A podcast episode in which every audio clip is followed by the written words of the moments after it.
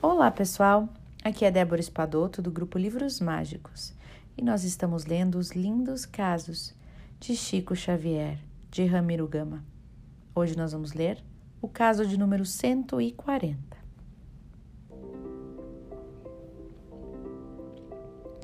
Duas pequenas histórias. Em outubro de 1956, tivemos a aventura de assistir à peregrinação do Chico. Primeiramente, iniciamo-la pela visita à ponte, já conhecidíssima porque abriga uma família numerosa de pobres irmãos, doentes, sem dinheiro, sem emprego e sem alimentos. Nós temos o crime de ter, e eles têm a graça de não possuir haveres materiais. Apenas têm a fé em Deus, que lhes vale muito motivo por que são sempre ajudados.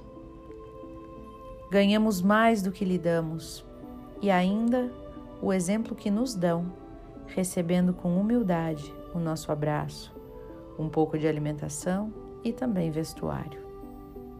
E ainda nos dizem, agradecida e sinceramente, a despedida. Vão com Deus e Deus lhe pague. Em seus lugares, Será que agiríamos assim? São, pois, mais heróis do que nós.